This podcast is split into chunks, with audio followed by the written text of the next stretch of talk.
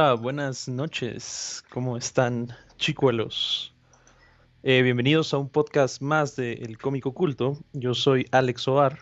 Y yo soy Sebastián Di. Muy buenas noches.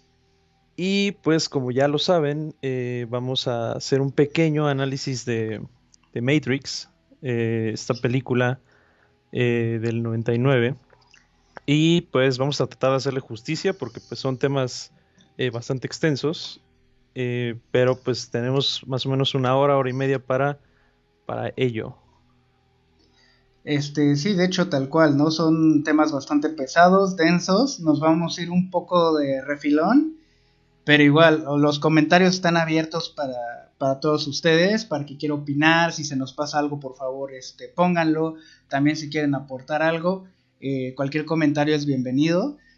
Y, pero pues sí, nos vamos a ir un poquitín rápido para que tengamos como la información comprimida y demás. Eh, primero, para los que sea la primera vez que nos sintonicen, nosotros somos el cómico oculto, espero que ya varios lo sepan, y somos un proyecto que va acerca de la apreciación, el análisis, la realización y, y muchas de las cosas que tienen que ver con la narrativa gráfica y más allá de la narrativa gráfica, como en este caso Matrix. Así es, como bien dice Sebastián, es un proyecto en el que tratamos de analizar o profundizar más allá de, las narrativas, ¿no? Intentamos este, identificar cuál es su verdadero discurso.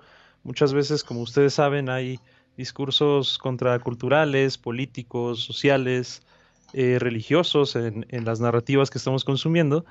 Y pues más o menos de eso va. Es importante, es importante conocer estos, estos los trasfondos de estas historias porque justamente es ahí donde, donde como que se conecta, ¿no? Un poco la parte inconsciente y consciente del ser, ¿no?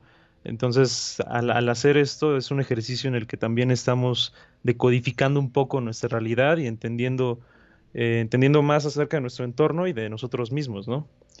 Sí, tal cual es una propuesta que tenemos en la que queremos que todas estas narrativas, todos estos, este consumo de ficciones normalmente nos, nos lleve al, meollo, ¿no? De qué se trata esta ficción y cómo esto puede ser relevante en, nuestra vida y en nuestra realidad. Y eso también nos lleva a decirles qué es esta nueva sección que implementamos desde la semana pasada llamada Cinema Ocultista. ¿Nos puedes contar un poco más al respecto, Alex? Claro, eh, sí, pues ahí como, como bien lo habíamos dicho, ¿no? El Cinema Ocultista es esta parte, esta nueva sección eh, de nuestro proyecto en el que vamos a también estar analizando un poco eh, películas que a nosotros desde nuestro punto de vista son interesantes o que tienen algún tipo de mensaje, ¿no? Eh, en este caso pues decidimos hablar de, Matrix y algo que estaba pensando en la tarde es que mucho, mucho de nuestros videos o el contenido que hemos estado subiendo desde inicios de año como que nos ha llevado un poco a, a, a Matrix, ¿no? En el sentido de que, por ejemplo, tenemos Before Vendetta, que si no han visto el documental, vayan a verlo en nuestro canal de YouTube. Y justamente también habla, habla de esto un poco, ¿no? De la liberación de la conciencia, del darte cuenta de, ti mismo, ¿no? Eh, pasamos ahí después a Civil War, que también es una onda de en el que hablamos, ¿no? De, todas estas, este, todas estas cuestiones de, campañas de consentimiento con las cuales nos venden ideología y, este tipo de cosas los gobiernos. Y así, ¿no? O sea, hemos hecho análisis de Robert de Charlie, un cuento que también habla del autoconocimiento, Daredevil, que es este, una reinterpretación de la pasión de Cristo y de, esta, de este proceso de individuación, ¿no? Para, para justo lo que les decía, estar como más consciente de ti mismo, muy parecido a lo que le pasa a Ivy, ¿no? Ahí en Before Vendetta. Eh, Hardboiled, lo mismo, ¿no? En Hardboiled hay, hay, algo bien curioso porque tenemos, les digo, este análisis de Hardboiled, que es un cómic cyberpunk, en el que en el que ya empezamos, ¿no? Un poco con la, con la temática de Matrix. Y también aparece Jeff Darrow, ¿no? El, artista de conceptual de la película. Pero eso vamos a ir eh, ahorita. así es. Y pues ahí, o sea, hay más cuestiones. Tenemos un video de Batman donde justamente hablamos de, de también esta parte del proceso de individuación de Jung. Entonces, pues les digo, ¿no? Es este, como que todo nos ha ido llevando un poco hacia este camino y eh, para, para más o menos expandir un poco más este, acerca de las narrativas, pues vamos a empezar también a hablar un poco de cine eh, de vez en cuando. Eh, la materia principal, la materia prima principal del proyecto pues son los cómics y pues eso no va, no va a parar, ¿no? Pero pues igual esperen, esperen análisis de películas. Perfecto, sí, de hecho es eso y pues ahorita al final también vamos a comentar un poco de ello, ya con sus opiniones, etcétera. Y antes de empezar, eh, un comunicado rápido, que así como les dijimos que nos enfocamos mucho en el análisis y hasta la realización de cómics, ya salió nuestra primera recopilación de, narrativa gráfica de cómics en la tienda de Kindle, también está disponible, así como en Central Ficción. Eh, el libro se llama Tedio, está escrito por, por un tal Sebastián Berti y colaboran varios artistas bastante, bastante interesantes y también por ahí hay colaboraciones de, de, pues de, nosotros dos, por ahí hay una que otra. Entonces, eh, pues, ¿qué más? Pues creo que ya con eso es hora de empezar un poco acerca de... Vamos a empezar con el background de Matrix, ¿te parece, Alex? Claro. Sí, este, pues ahí como les decía Sebastián, pues vayan ahí, busquen, busquen Tedio. Es una recopilación bien interesante. Tiene, tiene cuentos, cómics que, que los van a poner, poder, este, los van a poner a pensar sobre ustedes mismos y sobre sus vidas. Eh, ya para entrar en materia, eh, pues Matrix, ¿no? Matrix es esta película que, como les decíamos, se estrenó en 1999 el género es cine de suspenso, distópico, cyberpunk y por supuesto de acción y ciencia ficción, ¿no? Eh, ¿Qué más? Pues es dirigida por las, las, hermanas, las ahora hermanas Wachowski. Y pues es algo bien curioso, ¿no? Porque eh, justamente em, es como, como que en su momento tuvo mucho, mucho revuelo por el, por la mezcla de temas filosóficos y, de contenido como más pesado, pero también con contenido más, más este, ay, ¿cómo se dice? Trabajo técnico, ¿no? Más comercial, ¿no? Y también, también esta parte de efectos especiales, pero fue, fue también eh, algo exitoso, ¿no? Porque si bien ya se había, ya habíamos tenido ejemplos como con Blade Runner de películas de sci-fi que habían querido introducir temas filosóficos pesados, con ciencia ficción, pues eh, no, no lo habían sido con éxito, ¿no? Eh, recordemos que Blade Runner en su momento, pues no fue, fue un fracaso en taquilla, ¿no? Ya fue con el paso del tiempo que se le reconoció y, y este, y pues más o menos por ahí, por ahí fue que en su momento Matrix causó tanto revuelo.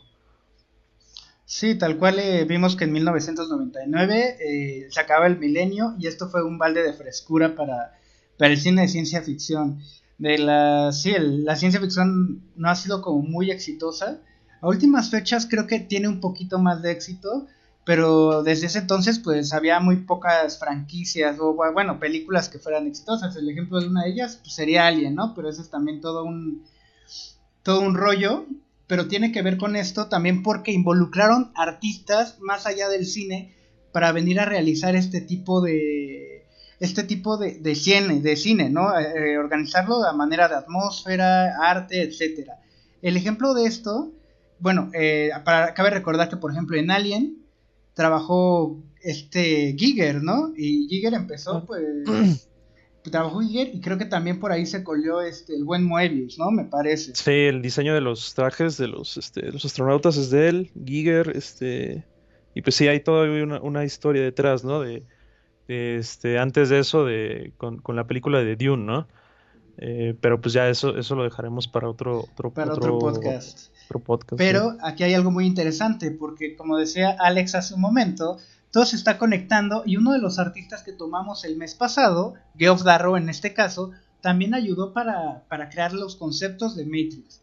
Y todo esto que vemos en Matrix lo publicamos ahí en la página y, este, y también los invitamos a conocerlo el arte de Geoff Darrow es impresionante, ¿no? Eh, y tiene como esta sensación de, estar totalmente amontonado, totalmente atrapado, como si estuvieras en una celda, eh, y también este ambiente totalmente futurista. Es algo interesante que eso lo podemos ligar con los cómics y también con el tipo de artistas que se trajeron para darle esta frescura al, cine en este entonces. Claro, y también esta parte de, de meter ahí una coladora, ¿no? De repente muchas influencias eh, recordemos que, las Wachowski vienen del mundo del cómic, ¿no? Primero en sus inicios fueron guionistas de cómic, eh, antes de, empezar su carrera en el, mundo cinematográfico, Y lo que les decía sobre esta, esta mezcolanza de, de influencias, pues tiene que ver con el cine de Kung Fu, por ejemplo, ¿no? Con el anime, que, este, que empezó a ser bien popular en los 80 gracias a Akira y, y, ya después en los 90 cosas como Pokémon y todo ese rollo. Eh, ya me refiero como a la parte este, occidental ¿no? del mundo. Pero les digo, es, es una mezcla entre cine kung fu, eh, anime, Philip K. Dick, eh, Jong Woo, este director, este, eh, este director de acción, creo que es este ¿Cómo se llama? Es, es, es chino, pero no es como chino tal cual, es de la parte que era antes provincia inglesa. Ajá, es este... Cantonés, ¿no? Sí, sí, sí, ajá, exactamente, sí. Sí, y tal cual, ajá, Ghost in the Shell, por ejemplo, la novela de Neuromancer, que tiene muchísimo que ver, eh, las premisas son, son muy similares. Entonces sí, tal cual mete, mete en la licuadora toda la, a toda esta, esta parte de ciencia ficción, todo su acervo y, y hace, crea algo, algo muy, muy, muy, muy padre, muy propio, ¿no? Sí, y, también ahí, este, nada más para complementar un poco, te les digo, ahí veníamos de, esta, esta mezcolanza de, influencias y también pasan cosas bien interesantes, ¿no? Ahí en los noventas, que en los noventas, en, en, cuanto a, en cuanto a los videojuegos, por ejemplo, ¿no? Empiezan a ver estos gráficos en 3D, eh, que también hay mucho de eso en la... Y este lenguaje como de juego de, de, shooter, también lo vemos en Matrix, ¿no? Eh, tenemos por esa parte eso. Y este. Y las, las, ideas filosóficas de las que hablamos al inicio, ¿no? Toda esta parte de, de Platón, de este, del panóptico, de referencias de Alicia en el País de las Maravillas, eh, etcétera, ¿no? Este, y claro, también esta parte como de, cómic de superhéroes, ¿no? Que es, que es donde les decíamos, viene, vienen este, las Wachowski, ¿no? Y hablando de cómic de superhéroes y del mundo de los cómics, no podemos tampoco dejar pasar en alto la influencia que tienen los invisibles de Grant Morrison, ¿no? Así es, de hecho, es correcto, ¿no? Eh, cuando pusimos por ahí que vamos a tener el análisis, luego, luego, eh, muchos, muchos pensaron que que, era, que íbamos a hablar precisamente de, la obra de Grant Morrison, ¿no? Eh, pero sí, ¿qué nos puedes decir un poco de la premisa de la película, Alex? Sí, pues es algo, es algo bien interesante, ¿no? Es ahí, pues digo, ya creo que todos los que están escuchando la, deben de, saber, pero pues básicamente es este, es un mundo en el que, en el que te, te plantean dos realidades distintas, ¿no? En el que de repente lo que tú te plantean la idea de que lo que tú conoces como real, pues a lo mejor no lo es. Y, eh, y esto es porque hay ahí toda una historia, ¿no? Que tiene que ver con, con las tramas y con los conflictos narrativos a nivel guion, que ahorita a lo mejor Sebastián les puede hablar un poco más de eso, eh, de esta parte de Dios contra, del hombre contra Dios y, todo este rollo. Y eh, si quieres, ahorita cuéntales, cuéntales sobre eso. Ah, pues miren, este, ahí en, la narrativa se maneja este, ciertos conflictos, ¿no? Eh, en los que nuestro personaje se ve este, imbuido como, como en cierta, pues ahora sí, cierta batalla. Entonces, eh, ahorita, lo que, lo que, algo que tiene Matrix muy, muy interesante es el enfoque que tiene, ¿no? Que para, para este, este este tipo de, narrativas existen varios conflictos, pero entre los principales está el hombre contra la naturaleza, el hombre contra la sociedad, el hombre contra el ser, el hombre contra la tecnología, el hombre con el hombre contra sí mismo, etcétera, etcétera, ¿no? Pero hay el hombre contra lo desconocido. Contra lo desconocido también. Algo interesante de, de, esta, de estos conflictos narrativos es que Matrix, tal cual en algún punto de la trama, eh, a, mi, mi parecer abarca a todos, ¿no? Y eso también le hace una obra compleja, aunque en sí, si tú intentas contar como, como si lo hicieras a tus amigos, no es nada compleja, ¿no? No, pues este, Neo se entera de que no está en su realidad e intenta escapar, pero la misma realidad lo atrae, entonces él intenta escapar con más fuerza y logra liberarse de sus ataduras mentales. Sería, esa sería la premisa, ¿no? A grosso modo. Pero algo interesante en Matrix, les, repito, ¿no? Que es que estos tipos de conflictos se van, se van, este, se van presentando a lo largo de la trama. Eh, por ejemplo, el hombre contra sí mismo, pues tal cual es Neo contra sí mismo, contra las barreras de su mente, etcétera, etcétera. Eh, Neo contra la naturaleza, pues es Neo eh, enfrentando tal cual a las leyes de, la naturaleza. Y así, ¿no? El Neo contra la tecnología, pues sería muy obvio, muy obvio repetirla. Y Neo contra la sociedad, igualmente, ¿no? Ahí vamos a ver un símil con los agentes Smith, que es difícil dejar pasar. Así mm, es. Así es. Y ahora que ya sabemos un poco de esto, ¿qué te parece, Alex? Si, hablamos un poco del contenido mágico eh, que hay en Matrix. Místico y musical. Mágico, mágico, místico y musical, exactamente. Sí, pues ahí este. No sé si ya vieron el documental, el análisis documental. Quien no lo haya visto, vaya a ver a nuestro canal de YouTube. Eh, lo titulamos El hermetismo y el panóptico de Foucault. Y esto es porque detectamos, ¿no? Que, justo la, película nos habla un poco de, del hermetismo y de los siete principios herméticos, ¿no? Eh, ahí, este, si quieres, cuéntales un poco, Sebastián, de qué va, para quien no sepa el hermetismo o qué es el hermetismo. Pues el hermetismo es una corriente de pensamientos, puede ser una escuela de pensamientos, lo definimos así hace, hace ratito también puede ser una doctrina y algunos que lo adaptan hasta como religión.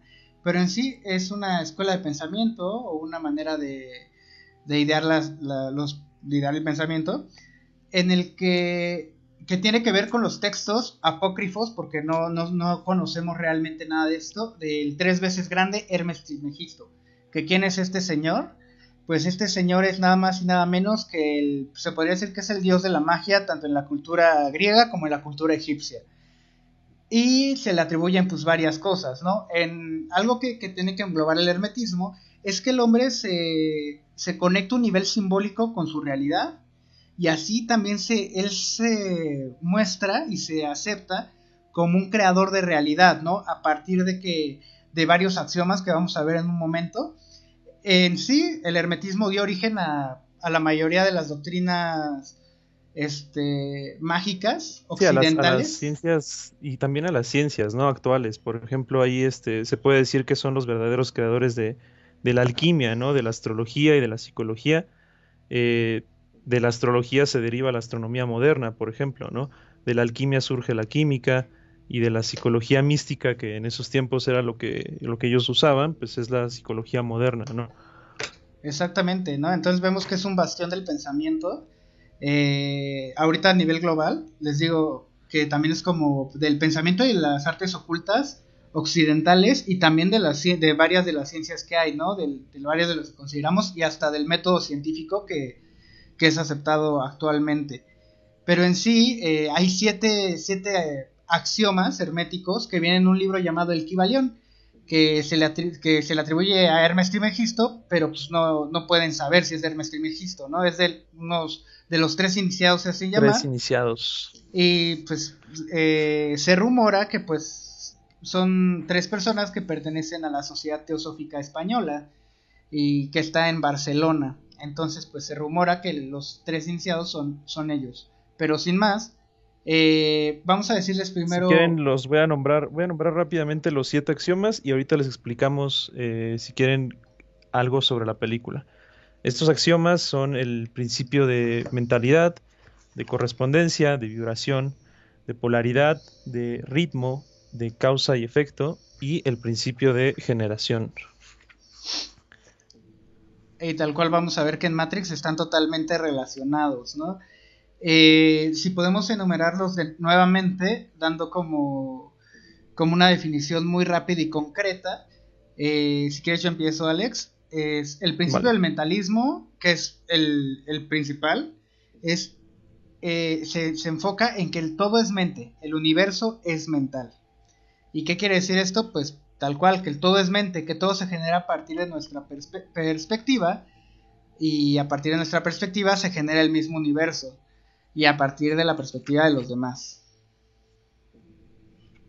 Así es. Eh, si quieren, para continuar, les voy a hablar un poco del principio de polaridad, que dice algo como eh, todo es dual. todo tiene dos polos, todo, su, todo eh, su par de opuestos. Los semejantes y los antagónicos son lo mismo. Los opuestos son idénticos en naturaleza, pero diferentes en grado. Los extremos se tocan. Todas las verdades son semiverdades. Todas las paradojas pueden reconciliarse. y pues justamente, ¿no? Eh, nos habla, nos habla de, la, de, esta dualidad, ¿no? Que de repente tiene todo en el, en el universo y de esta parte de que, en la que todos tienen sus polos, ¿no? Su par de polos opuestos. Y eh, es el clásico como es arriba es abajo, se podría decir, ¿no? Exactamente. Los polos están a punto de tocarse y que realmente no existe tanta lejanía entre aquello que, creemos que es antagónico, ¿no? Eso es algo muy, muy interesante. Y también tiene que ver, por ejemplo, con el principio de correspondencia, ¿no? Que por cada, cada negro hay un blanco, se podría resumir en eso, que por cada acción, y al igual causa y efecto, cada acción conlleva una reacción. Y la, el principio de vibración, por ejemplo, nos habla del, movimiento, de que todo está vibrando y que eventualmente como, el, como está vibrando, así como llega a un punto, vuelve a ese punto y viceversa, ¿no? Y que va también de la mano con el principio de ritmo, ¿no? En el que todo tiene su avance y su retroceso, todo asciende, todo desciende, eh, y pues es el, el, ritmo es el equilibrio, ¿no? A final de cuentas. Sí, tal cual. Y algo muy interesante del, hermetismo es que nos vamos a la tradición más moderna, bueno, ni siquiera tan moderna, del siglo XIX, de, la magia y de todo, de todo este universo como mental y oculto, vamos a ver que ahí tiene varios símiles, ¿no? Por ejemplo, Eliphas Levi, que es uno de los de los más de los más grandes como exponentes a nivel literatura al menos de, de teóricos de la magia eh, nos habla, ¿no? Que precisamente tiene un libro que se llama El Zohar, que también eso tiene que ver con, con Cábala, etcétera, pero ahorita no nos vamos a meter en eso, que habla de, acerca de que todo esto tiene que ver con una sola doctrina, que todo se genera a partir de una doctrina, y en Matrix está muy bien eso porque lo podemos abordar desde un punto de vista hermético hasta de un punto de vista eh, taoísta, ¿no? Yéndonos más a una filosofía oriental. Tiene hasta su lectura junguiana, ¿no? Mm. que ahorita en un momento vamos a hablarles un poco más de eso. Pero sí, entonces este, en, el, en esta cuestión del taoísmo vemos el principio del, mentalismo, de la correspondencia y de la polaridad.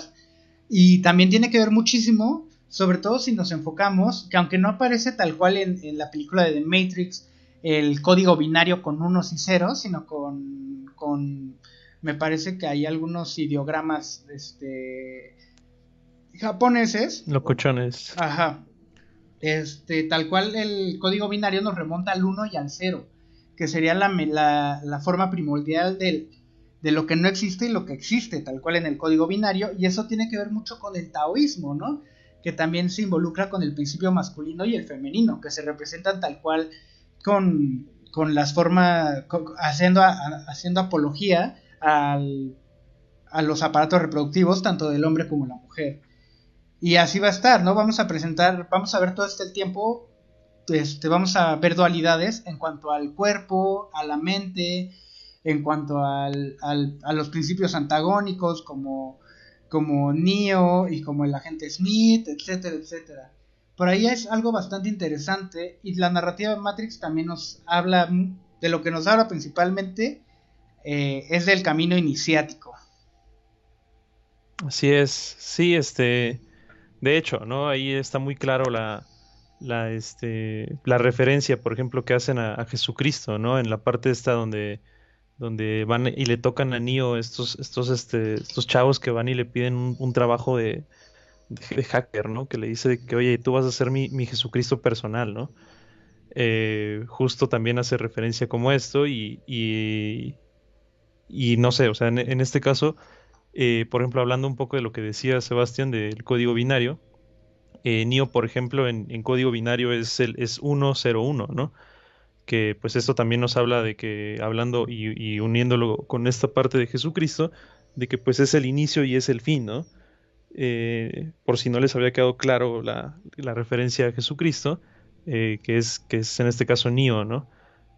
justo como decías, pues es este, un camino iniciático que también tiene que ver con el viaje del héroe, ¿no? Y con esta parte de, de la crucifixión del, ego, ¿no? Que en algunas, que en algunas lecturas puede representar el Jesucristo, ¿no? En la cruz.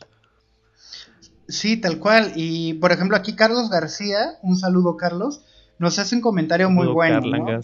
Ajá, que dice que en Matrix 2, cuando se encuentra con el arquitecto Neo, le revela que no es el único elegido que existió en la Matrix, etcétera. Que de hecho por ahí también nos comentaron algo que tiene que ver con el de Miurgo, ¿no? Que es algo que no tocamos tal cual en el, en el análisis documental. Pero ahorita vamos a hablar de eso tendido, ¿no? Y que tiene que ver con el ego. En, la filosofía platónica, volvemos a Platón, este, el de Miurgo eh, es este ente que crea el. No, no que crea el universo. Es este ente que le pone orden al universo y a las cosas. Es el que también tiene. Tiene que, llevar al, mundo a través de este orden en el que las cosas sucedan. Y crea. Y hasta dispone de, los elementos para colocarlos en el orden adecuado. Hasta se ve inmerso en tener que crear una. una división para que el, tiempo suceda linealmente. Entonces se podría decir que hasta crea el tiempo, ¿no? Y por ahí nos comentaban que el demiurgo, eh, la Matrix que crea el demiurgo, y esto tiene que ver en Matrix, pero esto ya también es una es otro tipo de interpretación mucho más moderna que el del demiurgo, del demiurgo como bueno, no, no tan moderna, pero del demiurgo como el ente que te impide ver más allá de lo que se te ha impuesto como realidad.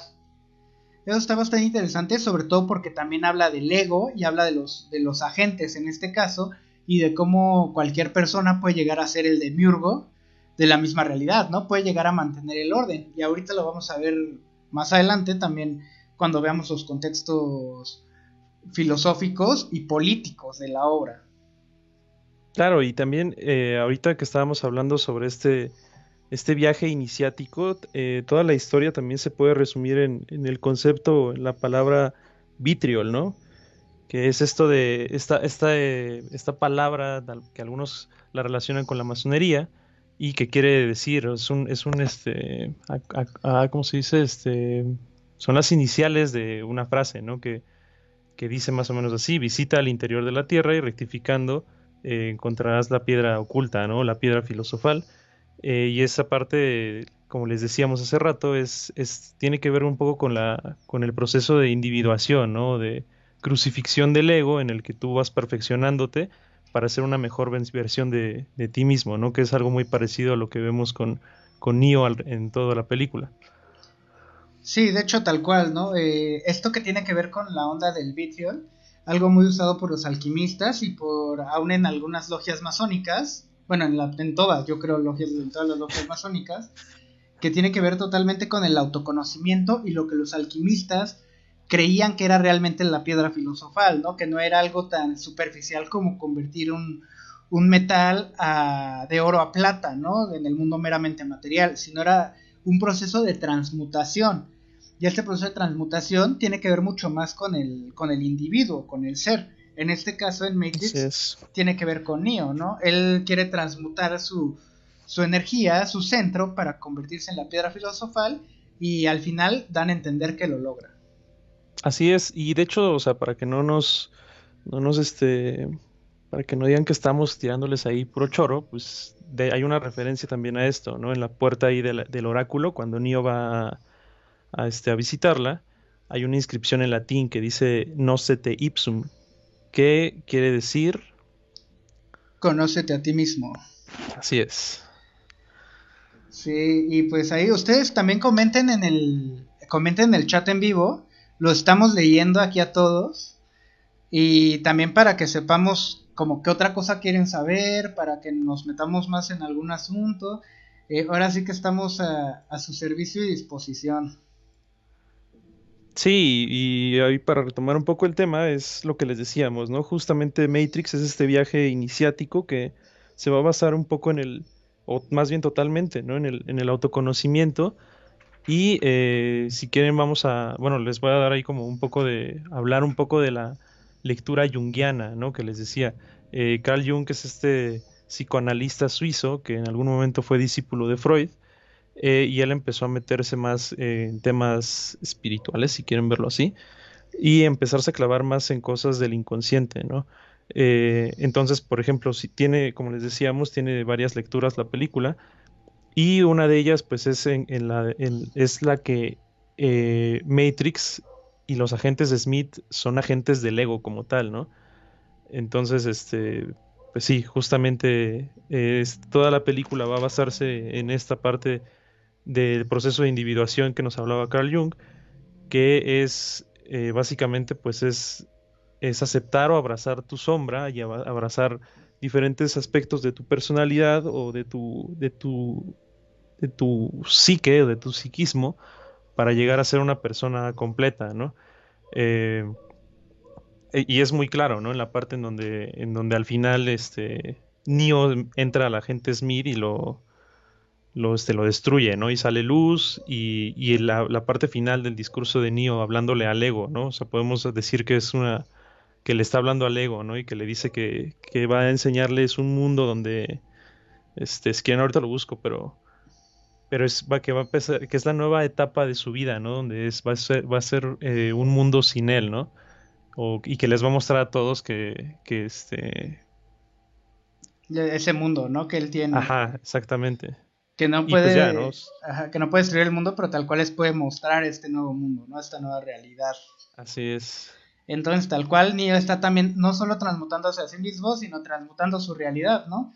En un aspecto del ego que en este caso también se, podría, se podría tomar como algo hasta budista, ¿no? La, la disolución total del ego eh, para destruir la, la misma perspectiva, la misma percepción que tienes tú, hasta tu, de forma hasta tu manera de, obtener el conocimiento, así que tu motor epistemológico, que es sufrir todo un cambio para llegar a cambiar la realidad. Es algo bastante, bastante interesante de la película y algo que tiene que ver, les digo, todos estos mitos se empiezan a convertir en, en, algo muy, muy, muy unificado, ¿no? Y eso también hace que esta película pues, sea bastante, bastante interesante. Así es. Por aquí nos, nos corrige, bueno, no, nos da la palabra que nos faltaba Rodríguez. Es acrónimo. Sí, sí, es ah, acrónimo. Muchas gracias.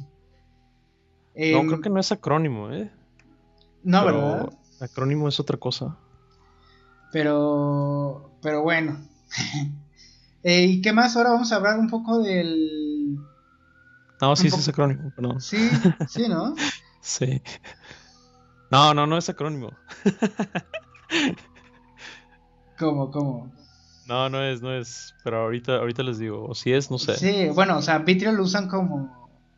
Como. O sea, son las siglas de visita el interior de la Tierra en latín, etcétera. Pero creo, creo que cuando lo pronuncias como una sola palabra, sí es acrónimo. Em, entonces, ¿qué más? Eh, ah, cierto, vamos a ver ahora sí, pasamos de lleno al contexto político-social con dos de nuestros filósofos consentidos, yo creo que de este canal, ¿no? Que son este, Noam Chomsky y Michel Foucault. Y pues, ¿qué vamos a ver de Chomsky y Foucault? Pues tal cual nos vamos a centrar en cosas en las que también nos centramos en en nuestro análisis documental, por cierto, de Before Vendetta. Si no lo han visto y tienen la oportunidad de, checarlo, pues háganlo por favor. No se van a arrepentir y si se arrepienten ahí nos pueden dejar un comentario. Pero en sí, la, en una de, de las obras de Chomsky, se llama manufactura, la, manufacturar el consentimiento, ¿no? Y de eso se trata un poco la película de Matrix. La película de Matrix, usando metáforas bastante usando metáforas que pueden ser como desde muy... Um, pueden ser desde metáforas muy rudas o muy brutas hasta metáforas que, son más sutiles de lo que parece, ¿no? Pero en Matrix tal cual nos hallamos a través de un mundo totalmente codificado. ¿Y qué es lo que, lo que involucra que haya un mundo codificado? Involucra que pues tal cual está escrito, ¿no? Lo que vimos con el demiurgo de Platón. Pero este mundo tiene sus propias reglas, tiene sus propios percances, tiene su manera de lidiar con todo lo que está pasando al momento que está pasando. Y la gente simplemente lo acata. ¿Y cómo es que la gente logra acatar o llega a acatar todo este mundo que, que, da por sentado que es real y que es lo que tiene que existir? Gracias a los diferentes a las diferentes herramientas que tiene este, el Estado, el poder económico, los medios, etcétera, todo esto que tienen para, poder, implementar las ideas. Y hacer que todos piensen de manera bastante uniforme. Eso es algo que tiene Chomsky, que también tiene Foucault. En el caso de Chomsky, él lo, habla desde un punto de vista, creo que mucho más material que, ideológico y simbólico, eh, en el que los medios de comunicación, eh, las instituciones, las corporaciones y los medios se juntan para formar, para construir una realidad. Y esta realidad es la que se le impone a las personas comunes para que ellos puedan, em, puedan avalar y al mismo tiempo reafirmar el pensamiento ideológico que va a impulsar a que el mundo siga funcionando. Eh, es muy fácil, ¿no? Aquí lo podemos ver con muchísimas cosas eh, que, pasan en Matrix y en el mundo real, como, como la criminalidad, que la criminalidad tiene que ver muchísimo con lo que nosotros creemos que está bien o está mal, y eso se refleja en cómo este Morfeo y Trinity son considerados como enemigos públicos de la misma humanidad.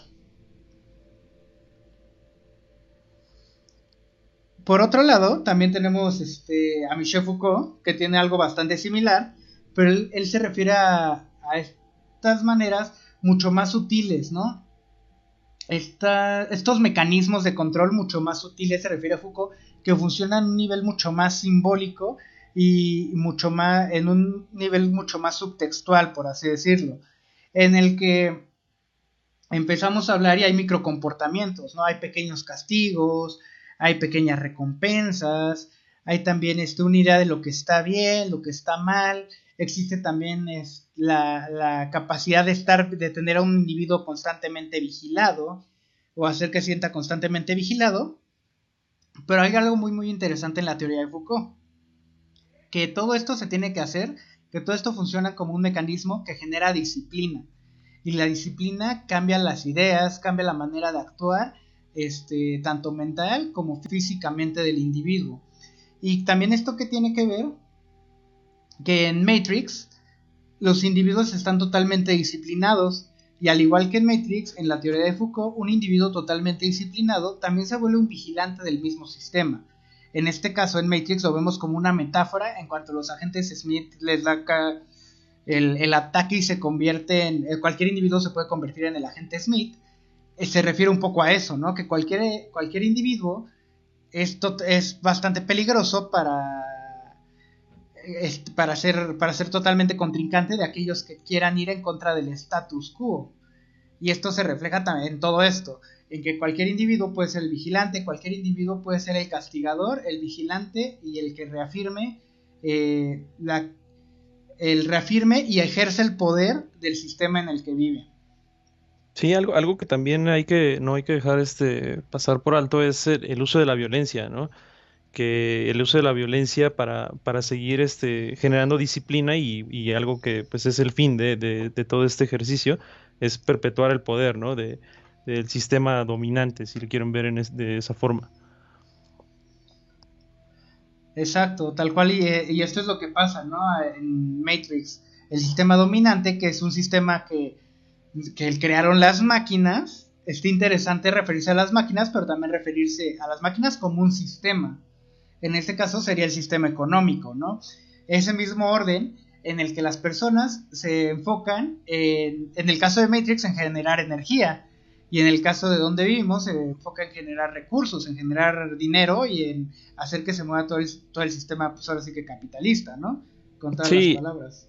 Ahí este, de hecho sí, de hecho se nos, se nos hizo interesante, ¿no? Poner en el, en el análisis documental, en el documental que hicimos, la palabra eh, capitalismo, ¿no? Cuando nos referíamos a las máquinas, porque justo es lo que pasa, ¿no? Este, ahí, ahí decíamos en el análisis que, y en la película, ¿no? Que toman a los humanos como, como baterías totalmente, ¿no?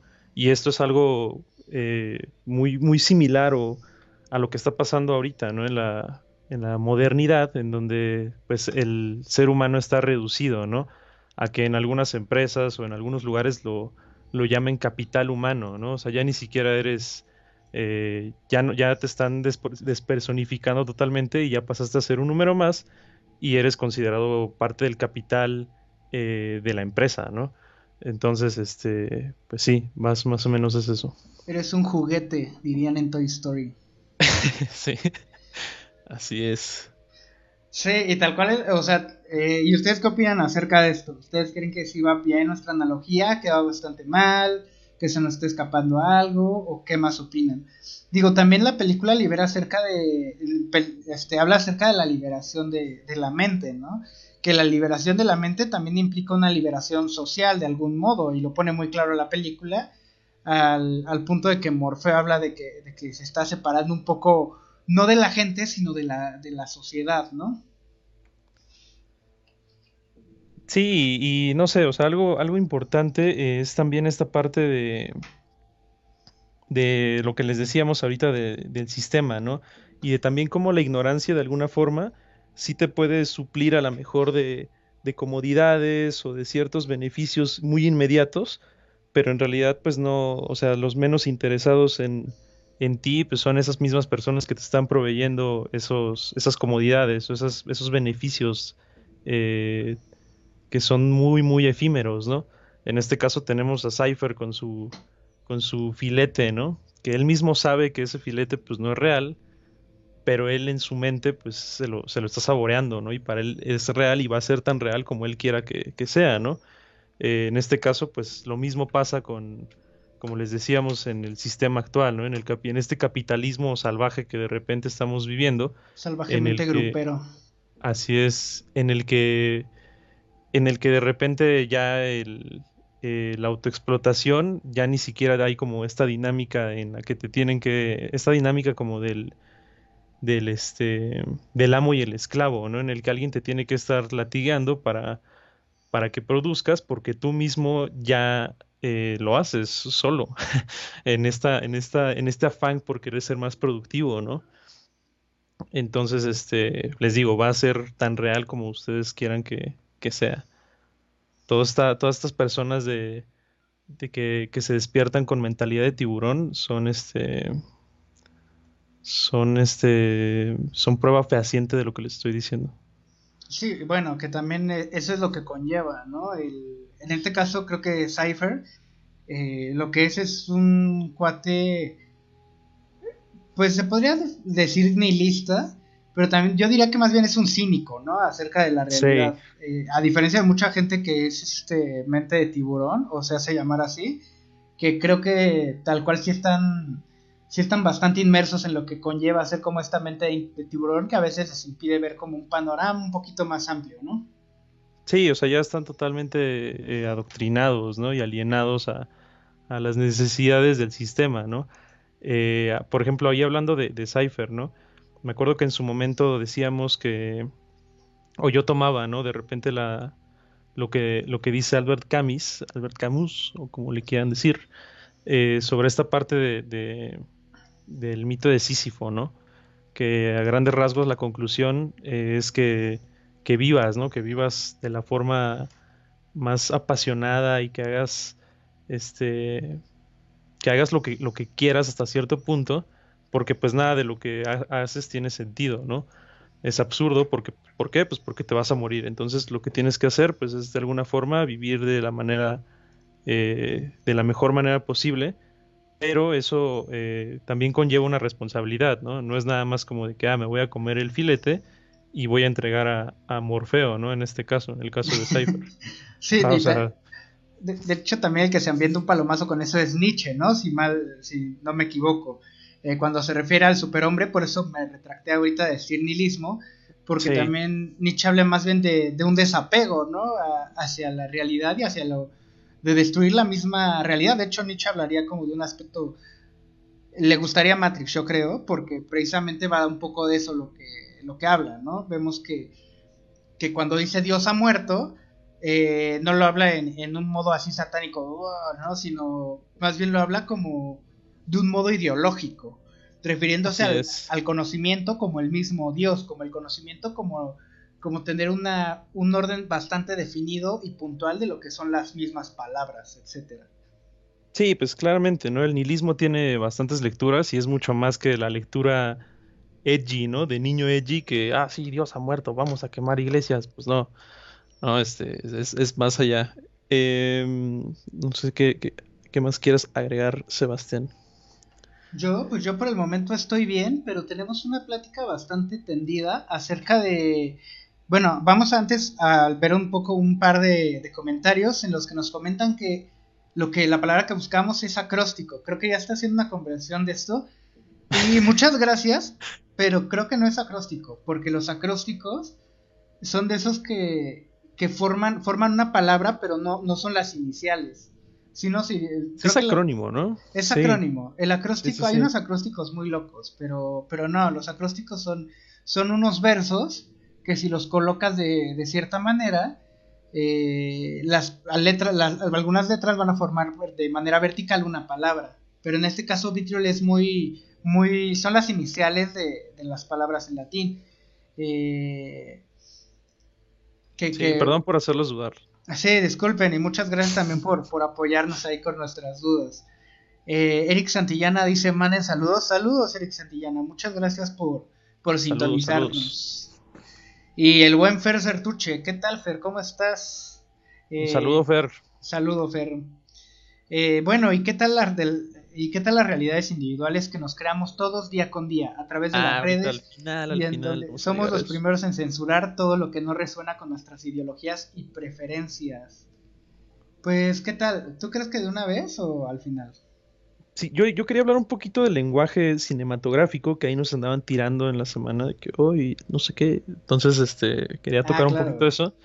Y, eh, y sí, ahorita si quieres hablamos un poco de, de las redes y también de, de, esta parte como de dialéctica que hay, ¿no? De, de esta, este, de estas tres posiciones que hay para llegar como a una verdad que vuelve a ser refutada y de este ciclo que, que es este, de ese ciclo dialéctico, ¿no? Que también vemos presente en la película y también de una eh, propuesta de CISEC eh, sobre una tercera píldora para, para llegar a, una realidad más, este, más afín a tus necesidades. Entonces, eh, pues, si quieres leamos y hablando un poquito del lenguaje cinematográfico, tenemos ¿no? esta parte en la que, en la que hay películas que, que también se estrenaron ese mismo año, eh, pero de repente no, no, tuvieron como, tocaban, tema, tocaban eh, temas muy parecidos, pero no tuvieron de repente tanto este... Tanto spot. Tanto spot, ajá. Y me refiero a la película de Dark City, eh, me parece, que es de Alex Proyas, que también este, es director de The Crow. Y justo, ¿no? Esa película habla un poco de, o toca estos temas muy, de una forma muy similar, ¿no? De hecho, hasta en su momento se les acusó a los Wachowski de, plagiarse ideas y no sé qué. Eh, pero también ahí vemos, ¿no? Que de repente Matrix se hace, se hace valer de, de, unos mecanismos de comunicación y de elementos o de lenguaje cinematográfico más pulido, ¿no? Les hablábamos un poco de la parte de los efectos especiales, y también la parte, eh, para ser más específicos, de la paleta de colores, ¿no? La paleta de colores que nos indica eh, cuándo están en, qué realidad, ¿no? Eh, cuándo están en la realidad física y cuándo están en la, en la Matrix, ¿no? El cambio de óptica, eh, bueno, hablando un poco de la paleta de colores, es una paleta de colores este, más frío, son colores fríos en, los, en, en las partes donde está en el mundo físico, en el mundo real, eh, y también es una paleta más verdosa, ¿no? Cuando entran a, la Matrix. Eh, y también la óptica en, las partes donde está este. Donde están en la, en, la, en la nave de Morfeo, en el mundo real, la óptica es más reducida, ¿no? Justo para transmitir esta desesperación por la que están pasando eh, nuestros protagonistas, nuestros personajes. Y también algo importante o algo interesante es el uso como compositivo de repente de, los, de las tomas, ¿no? Eh, en el sentido en el que, por ejemplo, es, es como, como yoyos, de, que, de que todo el tiempo están como posando, ¿no? O sea, no tiene ningún sentido que de repente Neo esté agarrándose a balazos y haya un, slow motion y caiga y haga una pose, ¿no? Eh, o sea, no tiene un sentido como real, pero compositivamente y estéticamente se ve muy bonito. Entonces tenemos muchos planos de ese tipo en la película Este, ah, eso fue otra cosa. A ver, no sé si quieres agregar algo, Austin. Sí, tal cual a nivel imagen manejan mucho esto, ¿no? Lo que hablas de la paleta de colores. Respecto a óptica, manejan óptica y también los planos, ¿no? Vemos que los planos son mucho más cerrados cuando estamos en la Matrix. También vemos que, aunque estemos en la Matrix y aunque el plano esté abierto, está simulando constantemente una celda, por ejemplo. ¿no? Eh, cuando está Neo en la sala de interrogación, es una celda. Cuando está Neo en la ciudad, vemos las calles también como una celda. Hasta vemos el mismo, el mismo código binario como una celda, ¿no? Al igual que los espacios, las oficinas, etcétera. Esto nos da una sensación de que estamos en un punto, nos da una sensación de claustrofobia, ¿no? De que estamos encerrados en algo, en algo así. Y al contrario, ¿no? Cuando estamos en el mundo real, también nos da, nos da esta idea de inmensidad y de lo desconocido, ¿no? A partir de que, de que hasta la misma, el mismo, la misma nave en la que van en el Nabucodonosor. Eh, ¿Referencia bíblica? Ajá. Referencia bíblica, por cierto. Eh, de que afuera hay todo un mundo desconocido, ¿no? En cuanto despierta Neo, vemos todo este mundo inmenso y desconocido y peligroso. Que esto también hace alusión y, refuerza un poco la, el concepto de, de la caverna de Platón. Así es. Y eh, también algo, algo interesante que se me estaba pasando es este lo que hablábamos, ¿no? De los efectos especiales, estas tomas como slow motion 360 locas, que en su momento fueron este, la novedad. Eh, también recordemos que en los 90, eh, 90, finales de los 80, aparece MTV, ¿no? Y MTV también de repente empieza a cambiar como la manera en, cómo se hacían las cosas audiovisualmente o, cinematográficamente, en el sentido en el que empieza a ser como, como más rápido, ¿no? Con más cortes, con más tomas, con más música, con más, este, con más color, en este caso, hablando de la paleta de color. Eh, tenemos también, eh, por ejemplo, alguien que me gusta mucho y un ejemplo para que quede bien claro esto de, de cómo MTV, cómo en los 90 cambió esta parte de, del lenguaje cinematográfico es este es Fight Club, ¿no? Fight Club tiene mucho de esto, mucho uso de, tomas como, medio locas, el uso de música. Eh, justamente Fincher venía de hacer videos musicales, entonces tiene como toda esta escuela. Y, y todas estas ondas que, aplicas en videos musicales, empieza a aplicarlas también en cine, ¿no? Entonces, este, por ese lado también es, importante, ¿no? Porque eh, si bien ahorita les decíamos que las Wachowski venían de, tienen un, un, este, un trasfondo en el cómic, eh, también tiene que ver porque en estos planos de slow motion hay una similitud muy fuerte con las splash page, ¿no? En los cómics, que de repente son muy, muy espectaculares, ¿no? Con explosiones, con autos volando y, generalmente pues es un cómic, entonces eso está eh, congelado en el tiempo, ¿no? Para que tú puedas apreciar en toda su magnitud los detalles, eh, los efectos, etcétera y pues eso es lo que pasa en, los planos o en las escenas de slow motion, ¿no? De acción en, Matrix. Es una y es un, algo... símil muy fuerte, ¿no? Ahí a, los splash page y también el uso de cortes, ¿no? Que pueden verse como viñetas, como tal. Sí, y también está esta, esta cuestión interesante que, que, hasta cuando están en la Matrix el mundo es mucho más, eh, por las razones que nos plantea la película, es un mundo mucho más alocado y con las leyes de la física este, violables, ¿no? Por así decirlo. Entonces hay algo muy muy interesante ahí que también es este es que esto refuerza la idea de que estamos viviendo en un mundo de ficción, ¿no? Y que la pelea principal se está generando en el mundo de las ideas, en las ideas, no en el mundo de las ideas de Platón, sino en las ideas, ¿no? En la misma cabeza de, de las personas, en, el, en la misma mente. En, la mente, tal cual. Eso está bastante, bastante interesante. Eh, ¿Qué tal, Alex? ¿Cómo ves? Eh, ¿Nos pasamos a los comentarios y vamos a nuestro debate final? Claro, dale, dale, dale. Bueno, pues ahora sí. Bueno, ¿y qué tal las realidades individuales que nos creamos todos, día con día, a través de las redes y en donde somos los primeros en censurar todo lo que no resuena con nuestras ideologías y preferencias? Eh, tal cual es, es la intolerancia y también de eso habla la película, ¿no? en, cuanto a, en cuanto vemos que hay una idea diferente a la nuestra o a la del orden, pues nos podemos convertir en el en agente el Smith. en el agente Smith y, eso pasa todo el tiempo muchas gracias Fer siempre es un placer leerte Eh, Ezequiel Rebolledo dice, lo del panótico lo manejan incluso en los supermercados con el monitor a la entrada donde te dicen que te están grabando en todo momento. Sí, es súper pasivo-agresivo. Sí es. Y sí, tal cual, es este... Nada más que lo del panóptico trasciende todavía eso, ¿no? A, sentirte vigilado hasta por, por tu misma familia en algunos casos. Cercanos, etcétera. Em, ¿Qué más? ¿Qué más? Aquí también nos dice J. Julio eh, en general, Matrix aborda y fusiona temas desde religión, comportamientos sociales y de masas, filosofía, poder, conductas bukowskianas, creencias New Age, salpicones de arte cyberpunk, en una licuadora de la industria comercial cinematográfica y lo hace muy bien para estar dentro del cine comercial de ciencia ficción. Al final el cierre es totalmente religioso y mesiánico al presentar a Neo con los brazos en la cruz y dando la vida por la humanidad, pasados de lanza. Eso ya es en Matrix Revoluciones, me parece. Así es. Aquí estamos hablando de la 1, chavos. Sí, de la 1, porque, porque la verdad, este, creo que creo que lo tenemos que mencionar, que las otras dos, la verdad, no son tan buenas, ¿no? O sea, a pesar de que tienen ciertas cosas medio brillantes, creo que sí se pierde precisamente todo esto que abordamos en la 1 y agarran este tipo de, de cosas tan descaradas, ¿no? Referencias ya que se ven más fáciles, ¿no? Que no esperas, en la primera te lo muestran de una manera mucho más sutil y a la vez entretenida. Y en esto ya acaba en, en, Batman v Superman de Zack Snyder, que no vamos a hablar de eso ahorita porque pues, se arman los cocolazos. Sí, de repente creo que, creo que de por sí a la primera, ¿no? Le pasa un poco. O sea, es algo, una película que quiere meter demasiadas cosas y, y tiene hoyos de repente argumentales, ¿no?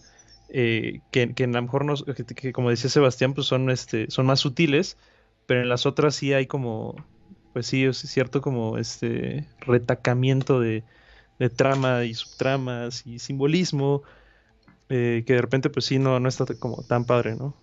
Sí, que, que, está como, hacen como un buen de piruetas para hacer un truco no tan padre al final, ¿no? O sea, ajá, son esos cuates que pierden la carrera, pero hacen así sus volteretas locas. Y igual, muchas gracias por opinar, Julio. Y por acá, Pablo Naop, este, un saludo. Eh, él es. Saludo, Pablito. Fundador es, y, y, una de las personas más importantes. Más eh, influyentes, eh. Más influyentes del medio con, con su app Freaking. Chequenla, está bastante, bastante buena, interesante. Y sobre todo, amigable. Es súper super friendly y creo que le juegan mucho a eso. Bueno, chequenla. Pero Pablo nos comenta que Piso 13 y Dark City, supongo que refiriéndose a las películas, ¿no? Así es, sí, sí. De a las que se parece. Y sí, sí. Correcto. Y sí, es una. Yo creo que es como una especie de guys ¿no? Eh, si uno está hablando de ese tema, otro lo va a replicar y así, ¿no? Es, es algo como teléfono descompuesto. También sabes qué? que tiene que ver con la, esta cultura del woke, ¿no? Que hubo ahí en los, en los noventas, este, antes también, que, que al final, este, pues sí, o sea, como ahí comentaba, ¿no? Acabó también siendo embotellada y empaquetada en, productos, ¿no? De, de, consumo. Pero pues ya, igual es eso, eso es para otro tema. Sí, es un poco de lo que nos hablaba Julio, ¿no? Con, con esta onda de New Age.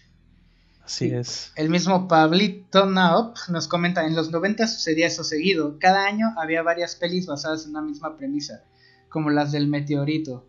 Uh, sí, las de los catástrofes naturales nunca me gustaron, sinceramente. Pero pues bueno, ese es un ejemplo, pero sí, lo que estábamos hablando un poco.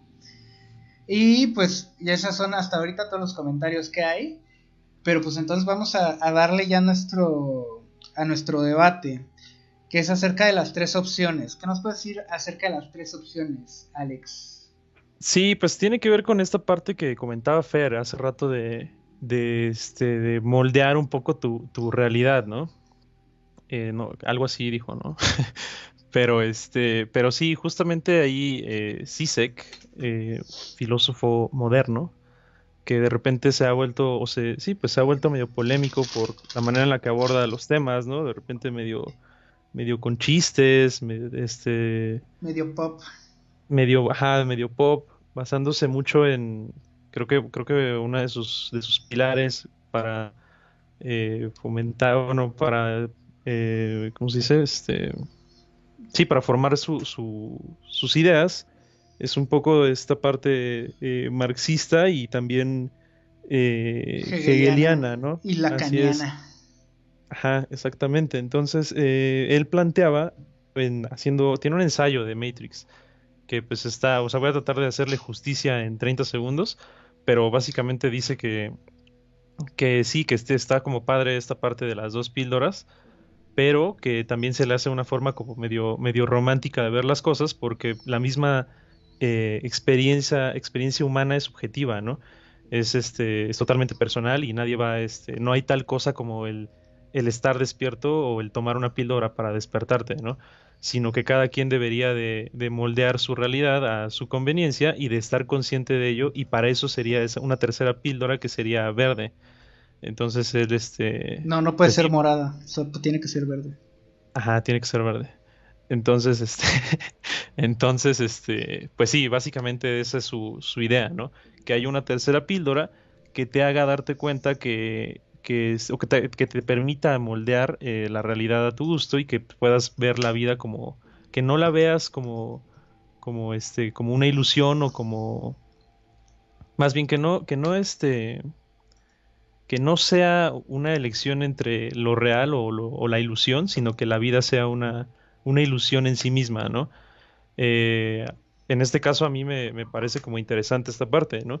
Si bien ahorita Sebastián les va a dar como su punto de vista, que me parece también válido, eh, me parece interesante porque justamente es este lo que lo que de repente hace Alan Moore, ¿no?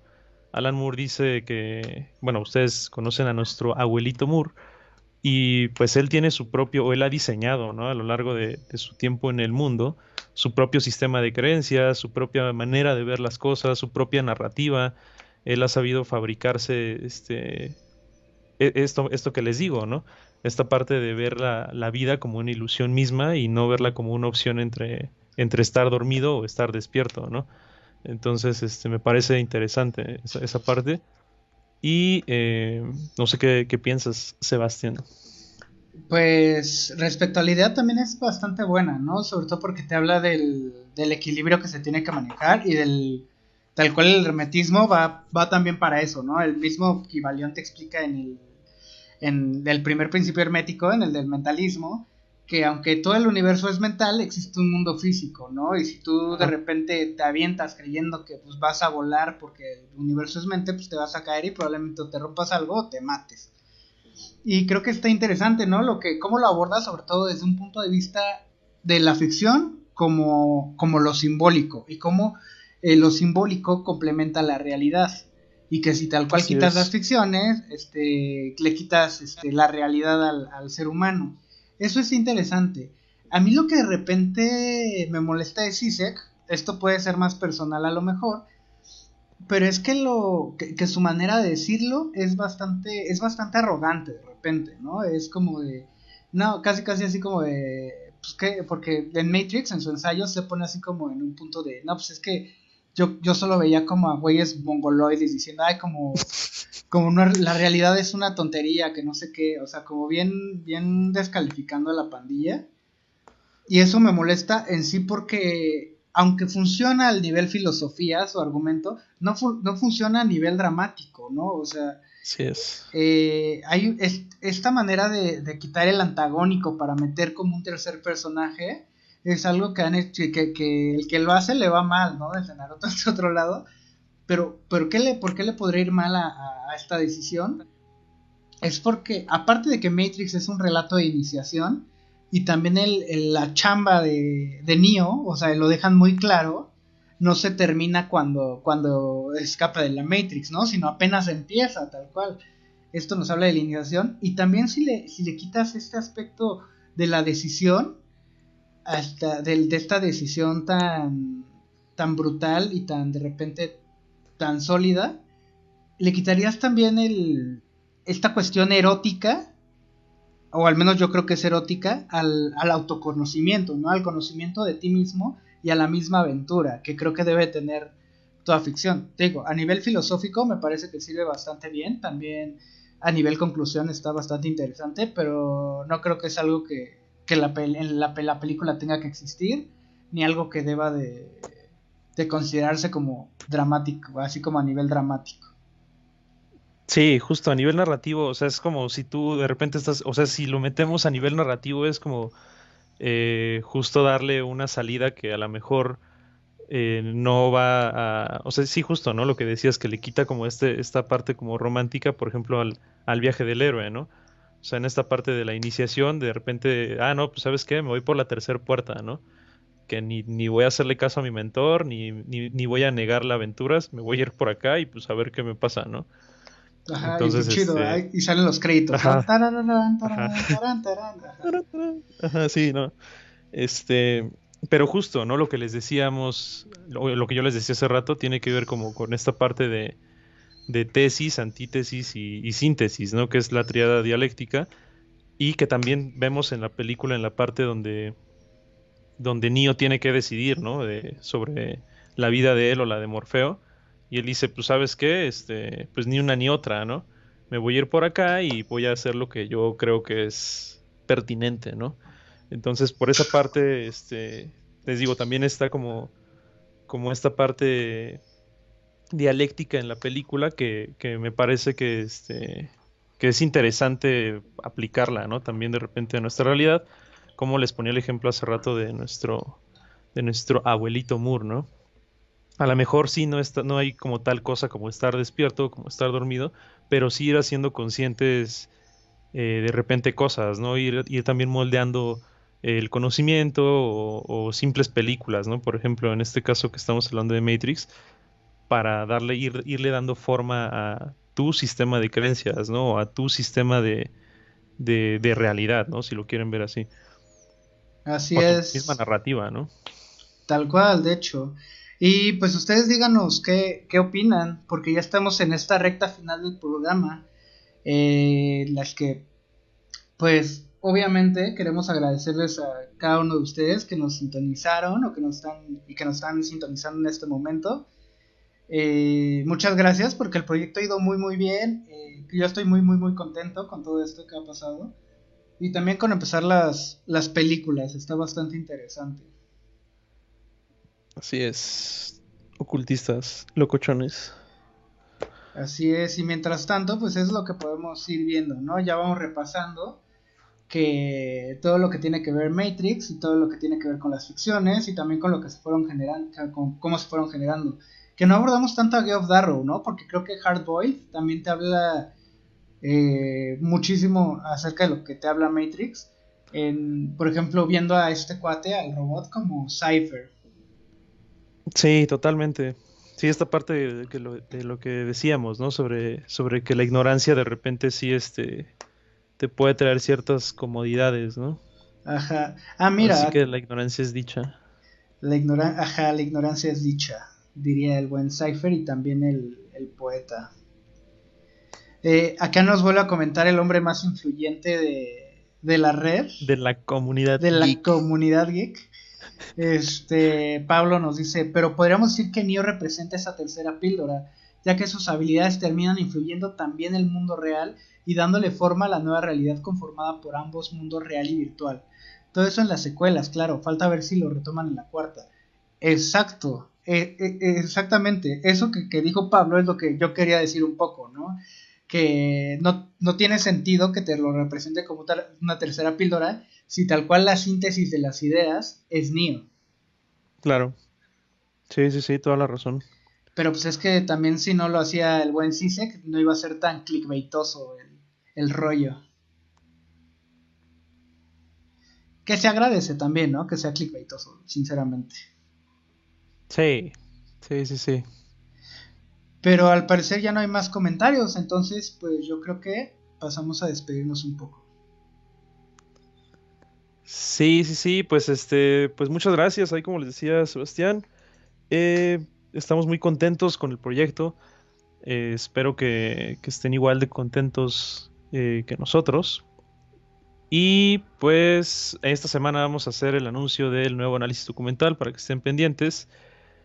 Y pues nos estamos escuchando, ocultistas. Esperen dinámicas muy divertidas. Y recuerden, yo soy Sebastián D. Y yo, Alex Ovar hagan su voluntad. Esa será la ley.